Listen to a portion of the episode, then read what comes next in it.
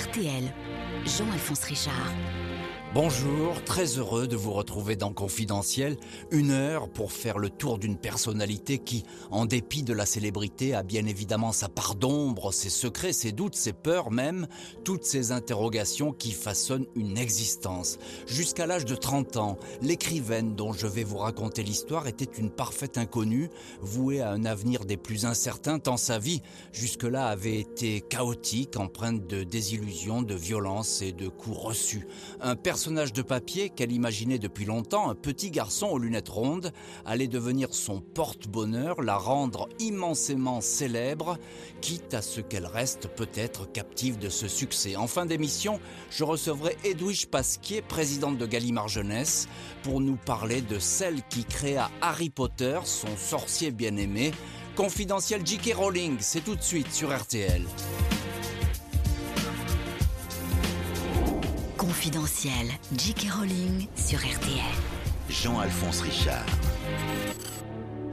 J.K. Rowling n'a jamais inventé Harry Potter. Elle le connaissait depuis l'enfance, habitait la maison d'à côté et se perdait dans la même forêt. Comme le petit sorcier, elle était meurtrie par son passé. Comme lui, elle était une survivante condamnée à avoir peur du bruit, de la lumière et de la foule. Joanne Rowling est née le 31 juillet 1965 au Cottage Hospital à Yette, une petite ville laborieuse du sud-ouest de l'Angleterre tout près de Bristol. Deux ans plus tard, Joanne a une petite sœur, Diane. Les parents, Pete et Anne, sont tout jeunes, la vingtaine. Ils se sont rencontrés alors qu'ils étaient militaires sur une base de la Royal Navy. Ils ont ensuite quitté l'armée. Pete a été embauché dans la fabrique de moteurs d'avion Rolls-Royce à Bristol. Anne travaillera bientôt comme laborantine dans un lycée. Un train de vie modeste, des parents qui n'ont jamais fait d'études supérieures et qui rêvent pour leur fille d'un métier sûr qui les placera à l'abri de la nécessité. Je voulais devenir écrivain, mes parents, eux, pensaient que cette idée bizarre ne permettrait jamais de payer mon loyer, dira plus tard l'auteur d'Harry Potter. Joanne Rowling, pas encore J.K. Rowling, vit dès l'enfance dans un monde d'images et de papier. Dans la maison de Winterbourne, elle passe des heures plongée dans les livres pour enfants. Elle connaît toutes les aventures du Club des Cinq. Le Seigneur des Anneaux sera bientôt son livre de chevet. À 6 ans, elle écrit une première nouvelle, Monsieur Lapin, pour sa petite sœur Diane. La famille déménage, s'installe dans une vieille maison de pierre à Tutsil, à la frontière du pays de Galles. Church Cottage va être le berceau d'Harry Potter. La forêt voisine de Dean servira de décor à la forêt interdite du petit sorcier. La rigide et intimidante institutrice de Tutsil, Mrs. Sylvia Morgan, inspirera les professeurs les plus sévères de l'école des sorciers de Poudlard. Son futur directeur d'école, Alfred Dunn, prêtera ses traits à Albus Dumbledore. Joanne Rowling est une élève sérieuse, appliquée, effacée, une fille myope au visage couvert de taches de rousseur et nulle en gymnastique. J'étais l'archétype de l'écolière qui a tout le temps le nez dans les livres, le nez chaussé de grosses lunettes sécurité sociale et passant mes journées à rêver, dira-t-elle une caricature de rat de bibliothèque, trop timide pour se faire beaucoup d'amis, trop silencieuse pour attirer l'attention, seule dans sa chambre à écouter des groupes punk et le rock de Siouxsie and the Banshees. Jusqu'à l'âge de 15 ans, l'aîné des Rowling traversera ainsi le temps en restant dans une bulle, dans un monde où rien ne pouvait lui arriver avant que ce ciel bleu ne se charge de lourds nuages. Confidentiel, J.K. Rowling Avec Jean-Alphonse Richard sur RTL. En cette année 1980, c'est le malheur qui entre dans la vie de Joanne Rowling, 15 ans. La mort frappe sa grand-mère, Kathleen, qu'elle adorait. Puis l'adolescente apprend que sa mère souffre de sclérose en plaques. Anne Rowling cachait depuis deux ans sa main tremblante.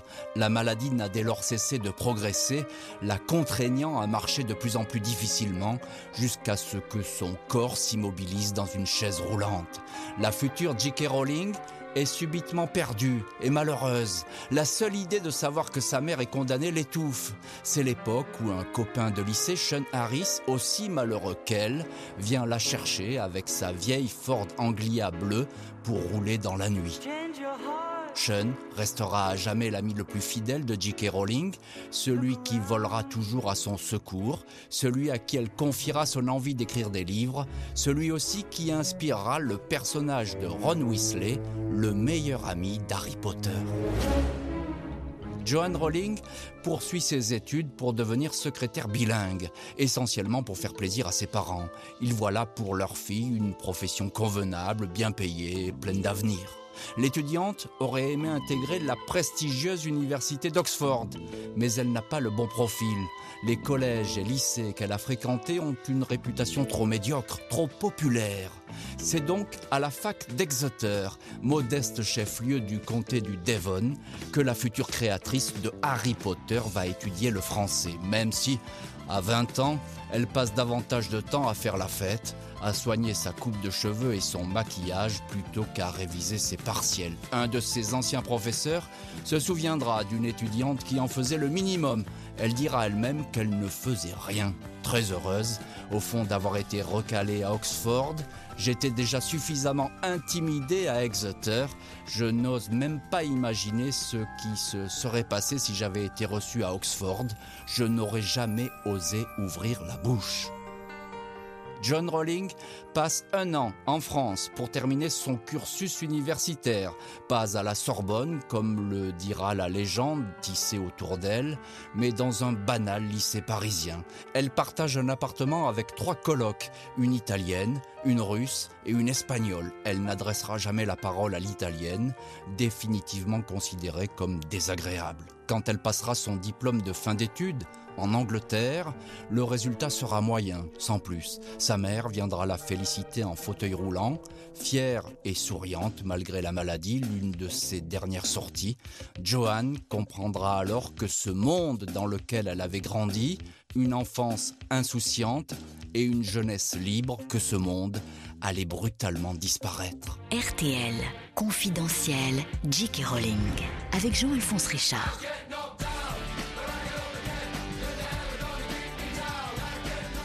Joanne Rowling, 22 ans, pas encore J.K. Rowling, en a terminé avec les études.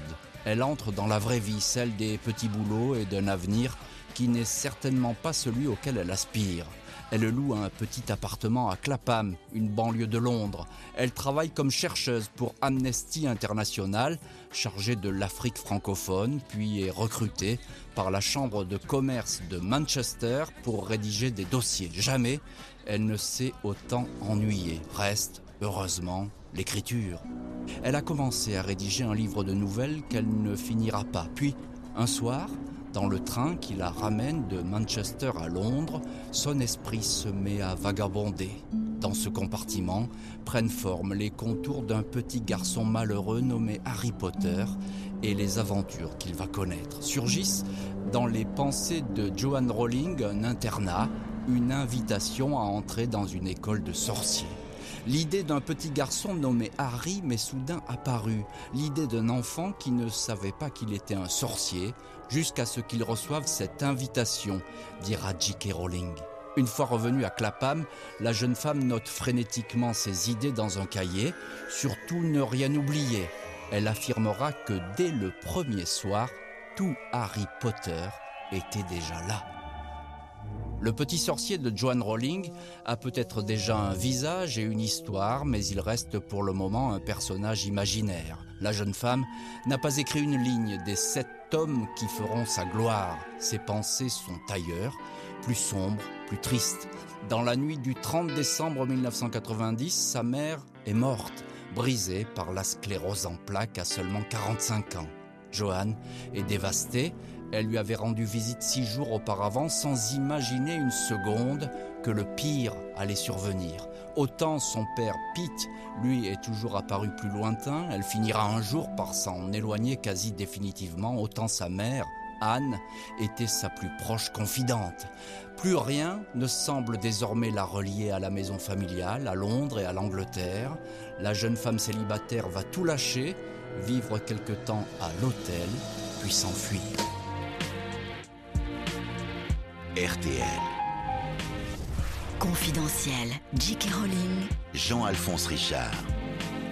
J.K. Rowling, 25 ans, répond à une annonce d'emploi dans le journal The Guardian. Un poste de professeur d'anglais à Porto, au Portugal. Elle ne réfléchit pas une demi-seconde, boucle sa valise et prend un billet d'avion. Sur place, elle partage un appartement avec deux autres Britanniques venus enseigner l'anglais, Ayn Kelly et Jill Prewatt. Le trio s'entend comme larron en foire. Ça tombe bien, Joanne Rowling est venue au Portugal pour tout oublier.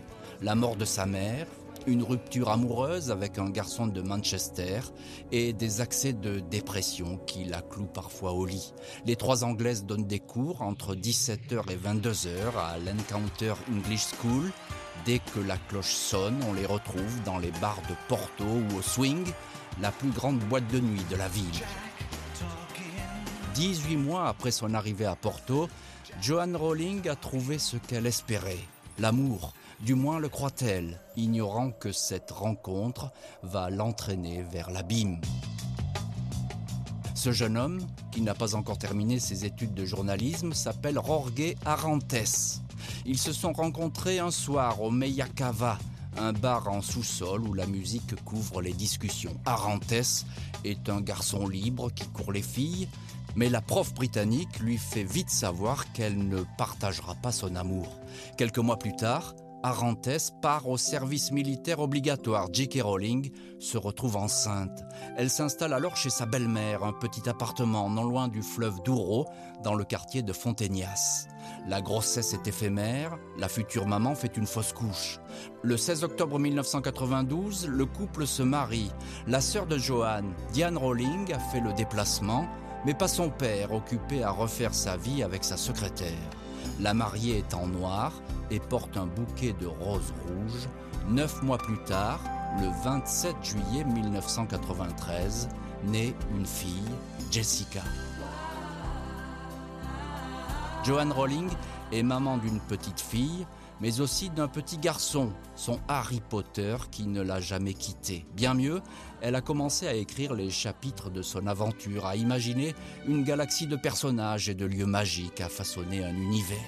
Rowling écrit quand elle peut, presque en cachette, tant la vie avec Jorge se révèle tendue, imprévisible et tourmentée. C'est un mari qui peut se montrer jaloux, menaçant, et violent. Un jour, il la bouscule sans ménagement en public à la terrasse d'un café. Joanne ressent un sentiment qui lui était alors quasiment étranger, la peur. À cause du stress, elle perd du poids. Ses amis lui conseillent de se séparer de cet époux, mais elle veut que son couple marche. Elle s'accroche, elle s'entête. Quatre mois après la naissance de Jessica, Jorge la gifle cette fois sans ménagement et la jette dehors. Elle se retrouve à la rue, elle dépose plainte pour violence domestique et revient accompagnée de la police pour récupérer sa fille. Cette fois, elle est terrorisée. Il est temps pour elle de s'enfuir à nouveau. Joanne Rowling rentre en Angleterre comme elle était partie au Portugal, sans savoir ce qu'elle va y trouver, sans un sou en poche, mais cette fois avec ses deux enfants qu'il va falloir élever et voir grandir, Jessica et Harry. Elle est partie de rien. Elle n'a même pas un manteau à se mettre sur les épaules. Elle est hébergée chez sa sœur à Édimbourg. J'étais en pleine dépression. Comme si la vie ne menait à rien, j'étais dans un endroit étranger, froid et un peu sinistre. Rowling se sent peu à peu sombrer. Elle envisage de trouver un job de professeur, mais les places sont rares. L'aide sociale de la ville d'Édimbourg lui a procuré un studio sombre et vide au numéro 28 de Gardner Crescent. J'étais aussi pauvre qu'on peut l'être aujourd'hui au Royaume-Uni, sans être toutefois à la rue, dit-elle, ajoutant Je me sentais paralysée, j'étais sûre que je ne serais plus jamais heureuse. Quand Joanne Rowling sera devenue J.K. Rowling, ses détracteurs ironiseront sur ces mois de misère qui auraient fait de l'écrivain la plus moderne des cendrillons.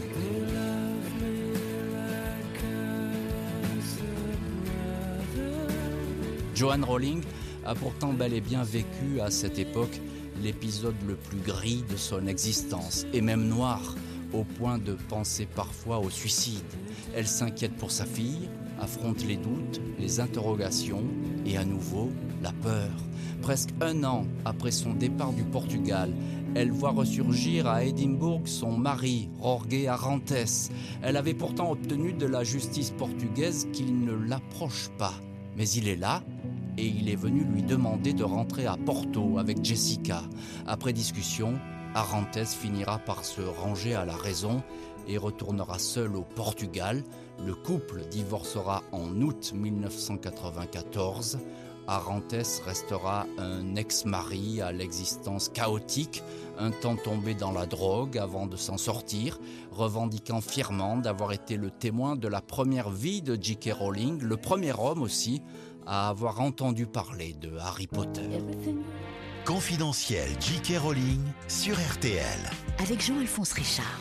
John Rowling est désormais au pied du mur, plus que jamais convaincu que son salut passe par ce premier livre qu'elle est en train d'achever sur une antique machine à écrire. Avoir un enfant me forçait à finir coûte que coûte ce bouquin, c'était ma dernière chance, dira-t-elle. Tellement fauchée qu'elle ne peut pas s'offrir des copies de son manuscrit chez un imprimeur. Elle le retape sur la machine à écrire.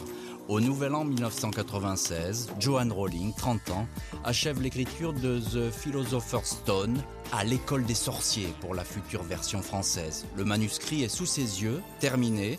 Il raconte l'histoire d'un petit sorcier portant des lunettes rondes, un petit garçon nommé Harry Potter qui va changer sa vie et celle de millions de lecteurs. Joanne Rowling ne connaît personne dans le monde de l'édition. Elle envoie son manuscrit un peu partout. Les premières réponses sont négatives. On lui fait savoir que ce petit sorcier n'est pas vraiment dans l'air du temps et que la mode est alors aux histoires beaucoup plus réalistes, trempées dans la vie de tous les jours. Rowling se tourne alors vers un agent littéraire choisi au hasard dans l'annuaire à cause de son nom, Christopher Little, qui lui fait penser à celui d'un personnage de livre pour enfants. Little est séduit par l'histoire. C'était frais, différent, j'étais excité, dira-t-il. Même si les refus du manuscrit de 200 pages continuent de plus belle, 12 au total, Little s'entête. La prestigieuse maison Bloomsbury se laisse finalement convaincre. L'auteur touche alors une modeste avance sur recette, 1500 livres, environ 1600 euros. Puisque les petits garçons sont réputés réticents à lire un livre écrit par une femme, on demande à Joanne Rowling de changer de nom. Astucieusement, elle ajoute au J de Joanne un K, celui de Kathleen, le prénom de sa grand-mère adorée. Ainsi naît J.K. Rowling, signature suffisamment ambiguë pour qu'on ne sache pas si l'auteur de Harry Potter est un homme ou une femme, le père ou la mère du petit sorcier. J.K. Rowling est immédiatement célèbre. Harry Potter est un phénomène. Aucune campagne de promotion, mais un fulgurant bouche à oreille. Trois jours seulement après la sortie du premier tome de la saga Harry Potter, le 26 juin 1997, son auteur empoche un peu plus de 100 000 euros. J.K. Rowling sort de l'ombre, photographié, invité sur les plateaux télé, à la présentatrice vedette de la télé américaine Oprah Winfrey, elle confiera quelques années plus tard, ça n'aurait pas dû se passer comme ça, c'était juste un livre pour enfants, je suis passé de la plus grande obscurité pour devenir soudainement un membre des Beatles. En 1999, deux ans seulement après le premier Harry Potter, J.K. Rowling est déjà millionnaire.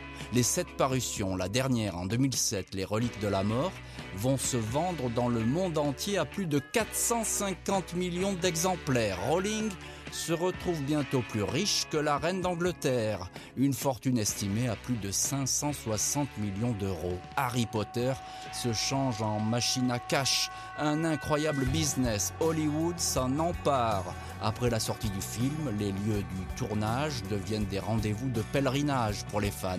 L'université de Durham, choisie pour son architecture qui fait penser à l'école de Poudlard, sera submergée par les demandes d'inscription d'étudiants chinois persuadés que leur héros, Harry Potter, avait fréquenté les lieux. Confidentiel J.K. Rowling sur RTL. Jean-Alphonse Richard. J.K. Rowling est riche, convoitée, applaudie, mais elle n'est pas très à l'aise. Ce succès imprévu l'écrase. Elle va ainsi devenir la plus discrète et forcément l'une des plus mystérieuses stars de la littérature moderne. En 2001, elle épouse à l'abri des regards le médecin Neil Michael Murray. Le couple va avoir deux enfants, un fils David et une fille Mackenzie. La famille vit le plus clair de son temps au cœur de l'Écosse, dans le vaste manoir aux allures gothiques de Killichassie, près du tout petit village d'Aberfeldy, uniquement connu jusque-là pour sa distillerie de whisky. J.K. Rowling va à l'église, s'affiche comme philanthrope, a des idées bien ancrées à gauche. Elle n'est pas une recluse. Je suis une femme calme et plutôt introvertie, dit-elle, mais elle joue à cache-cache. Elle se protège, fait des rêves d'anonymat et de vie parallèle. En 2014, le Sunday Times révèle qu'un nouvel écrivain à succès de romans policiers, un certain Robert Galbraith, n'est autre que J.K. Rowling en personne. Être Robert Galbraith a été une expérience tellement libératrice. C'était merveilleux de publier un livre sans qu'il y ait toute cette attente ou tout ce battage autour, et un vrai plaisir de voir comment il était accueilli sous un nom différent, dira-t-elle. J.K. Rowling sait pourtant qu'elle ne se séparera jamais de son double, Harry Potter. Est-ce pour cela qu'elle a racheté la maison de son enfance, Church Cottage, dont le placard sous l'escalier est exactement le même à celui qui sert de refuge à son héros pour s'endormir Sa créature, pourtant, ne lui appartient plus. Le petit sorcier est devenu bien plus important aux yeux des fans que la femme qui lui a donné la vie. Elle n'échappera pas aux attaques dès lors que l'une de ses paroles fera polémique et sera considérée comme une atteinte à l'image de Harry Potter. J.K. Rowling avait trouvé son bon génie, celui qui l'avait sauvé des années sombres, mais il est sorti pour toujours de la lampe magique. Il est parti, elle ne le rattrapera plus. J.K. Rowling reste pourtant convaincue qu'il y a une autre vie après Harry Potter. Dans les reliques de la mort, elle pose cette question. Pourquoi vis-tu La réponse sort de la bouche du petit sorcier parce que pour moi, la vie a un sens. RTL. Confidentiel. J.K. Rowling. Jean-Alphonse Richard. Bonjour Edouge Pasquet. Bonjour. Vous êtes la présidente de Gallimard Jeunesse, l'éditrice française de J.K. Rowling. Euh, merci beaucoup d'avoir accepté notre euh, invitation dans, dans ce confidentiel. Merci Euh, de m'avoir invité surtout. On a toujours un peu, un peu de mal, Edouge Pasquet, à, à, à l'imaginer en quoi Harry Potter est un phénomène exceptionnel d'édition. Il y a plein de chiffres, mais on s'y perd. Alors écoutez, les chiffres c'est important, évidemment, je ne vais pas vous dire le contraire. Mais avant de parler de chiffres, je vais quand même vous parler de, de nombreuses raisons pour lesquelles c'est un phénomène. La première, c'est l'auteur. Un auteur qui n'a jamais écrit, Mhm. euh, donc qui lance son premier, premier roman et qu'il imagine dès le départ sous forme de sept volumes. Ça, c'était à l'époque Elle a déjà tout en tête, hein, c'est ça Alors, elle a tout en tête. Elle a, elle a le début, elle a la fin, et puis elle a euh, écrit euh, progressivement. Mais c'est vraiment ce monde l'a habité complètement. C'est ça qui est extraordinaire dès le départ. Donc cet auteur, ce talent. Parce que parce qu'effectivement, quand on regarde Harry Potter, euh, les personnages, le fourmillement des noms, euh, les influences, euh, vraiment un talent, un, un auteur d'un talent incroyable, un héros qui grandit. C'est quelque chose de nouveau Ouais, à travers les sept volumes, ce qui veut dire que elle a réinventé ses, ses héros au fur et à mesure des sept volumes. Les jeunes euh, n'avaient plus le même, même s'ils avaient le même Oui, ça c'est caractère. tout à fait nouveau en Bah, matière écoutez, de oui, littérature oui, de oui, jeunesse. hein. bien sûr, c'était quand même euh, quelque chose de très, très extraordinaire. Euh, et puis le vocabulaire, comme je vous l'ai évoqué. Donc ça, c'est la première chose, c'est l'auteur. Deuxième chose, le public. Le public, en fait, c'est un public qui, s'est- qui a vraiment, qui est rentré dans, la- dans les aventures d'Harry Potter, et c'est le phénomène du bouche-oreille qui Hmm. s'est développé. Oui, il n'y a pas eu de pub Ben, particulière. non, j'allais dire le premier volume, il a même été publié en édition de poche. Vous imaginez, les grands formats n'existaient pas les- à cette époque-là pour les enfants. Et puis le public, les, quand les parents ont vu que les enfants dévoraient les livres, ils sont un petit peu étonnés en disant mais Mm. qu'est-ce qui se passe? Euh, Donc un certain nombre de parents les ont lus et eux-mêmes sont rentrés euh, naturellement dans cette euh, histoire d'Harry Potter, dans ces aventures d'Harry Potter. Ça, c'était quand même un phénomène donc transgénérationnel tout à fait étonnant. Et puis à cette occasion-là, il a été découvert que l'idée était que les enfants avaient besoin de livres avec des vocabulaires faciles, de faible pagination. Et en fait, Harry Potter, c'était le contraire de tout ça. C'est tout le contraire puisque c'est des gros volumes, c'est ça? Des gros volumes et puis des intrigues, enfin une intrigue très complexe, si vous voulez. Donc vraiment, ça nous a ouvert un monde à propos de ce lectorat, et elle s'est adressée à un lectorat, ce qui était très nouveau aussi, qui étaient les, enfants, mais qui ont grandi, donc les adolescents. Et il y avait très peu de livres pour adolescents. Elle était à l'origine de cette euh, lecture. Donc évidemment, une influence énorme sur les enfants pour les, qui ont aimé la lecture, mais ce qu'on ne dit pas toujours, c'est que euh, elle a fait écrire aussi.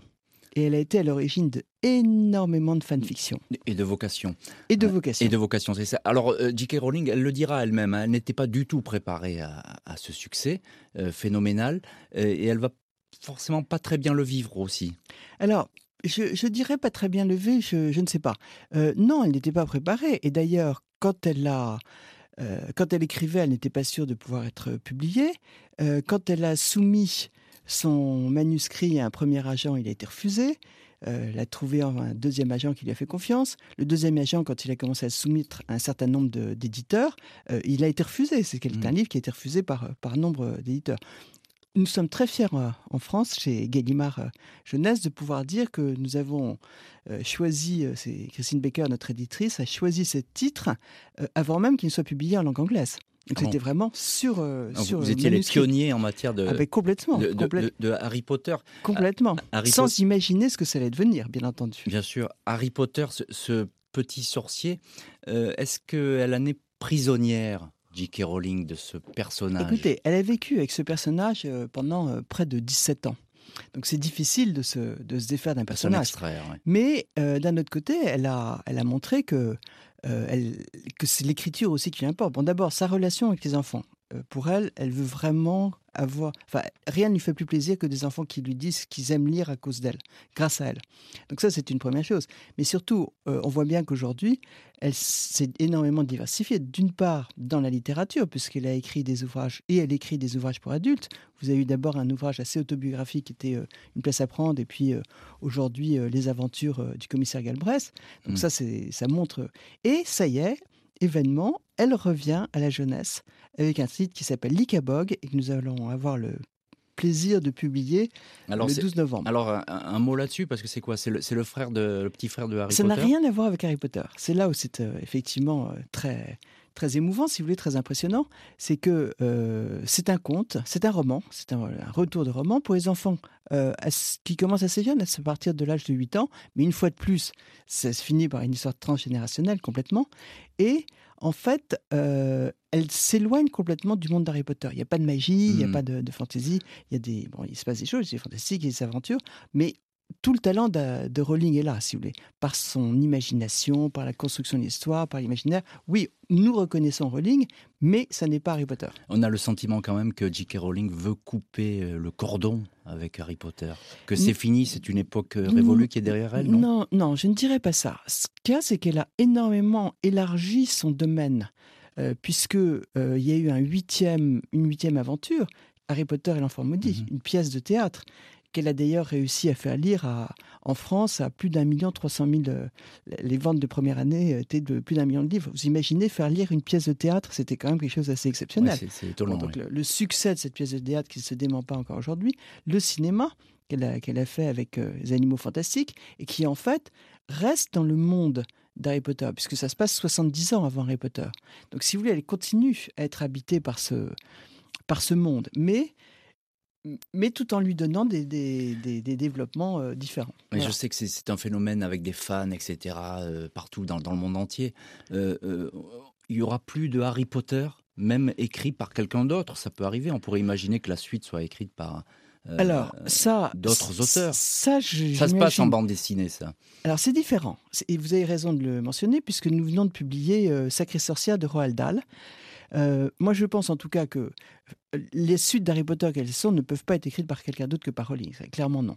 Sur, sur d'autres supports, ben, puisqu'il y a des films qui ont été faits, puisqu'il y a d'autres choses qui sont faites, oui, il y a des, des, extensions. Et peut-être un jour une bande dessinée, c'est on jamais. Vous l'avez euh, rencontré, Edwige Pasquet, J.K. Rowling? Brièvement, à quelques reprises, et surtout quand elle était décorée des Légions d'honneur par Sarkozy. Euh, pour justement tout ce qu'elle avait fait en faveur de la lecture et créer cette génération d'auteurs pour les adolescents qui n'existaient pas à l'époque. Alors elle a écrit Harry Potter et elle en était sans doute très heureuse. Elle a envie de passer à, autre chose, de tourner la page et d'avancer et de se faire un nouveau nom, un J.K. Rowling 2 si on peut dire. Non, moi si vous voulez, euh, je, ne pense pas. Je pense qu'elle elle aime écrire. Euh, c'est aussi une femme qui est très généreuse parce que quand on parle de Lika Bog par exemple, c'est un ouvrage qu'elle avait écrit il y a longtemps, mais euh, c'était à l'occasion du confinement. Euh, qu'elle s'est décidée à ressortir cet ouvrage, qu'elle l'a euh, revu, elle le racontait à ses enfants quand ils étaient petits à voix haute. Là, elle l'a repris un peu avec ses enfants et elle le publie. Et tous ces droits d'auteur, par exemple, elle va donner des associations pour personnes atteintes gravement du Covid. Et puis, elle a créé cette, cette association Lumnos en faveur des orphelinats, euh, elle a beaucoup d'engagements dans sa vie. Elle a des engagements euh, en faveur euh, de la défense des, opprimés, la défense des femmes. Elle a pris un certain nombre d'engagements. elle participe à, de, financièrement, si vous voulez, elle donne ses, droits d'auteur à un certain nombre de mmh. causes qui sont importantes. Donc c'est quelqu'un qui est très, voilà, qui est très quelqu'un qui est très généreux, très ouvert. Très ouvert, oui, absolument. Voilà. Et, mais, mais très discret. Elle se protège et elle se protège pour pouvoir écrire. Et, et dont on n'a pas fini de parler, c'est bien ça Ah bien, il n'y a aucune raison. Aucune raison. Et, d'ailleurs, je ne souhaiterais pas qu'on... Euh, voilà, qu'elle s'arrête. Elle, a tellement de talent et je suis sûr que c'est ce qui lui importe de pouvoir euh, s'exprimer euh, à travers son écriture comme elle le souhaite. Merci beaucoup Edwige Pasquier pour vos confidences précieuses sur J.K. Rowling, le destin d'une femme écrivain, l'aventure Harry Potter. Merci à l'équipe de l'émission, préparation Justine Vignot, réalisation Philippe Duval. Demain 14h30 dans Confidentiel Spécialité, une actrice qui avait peur de sa beauté, Carole Bouquet.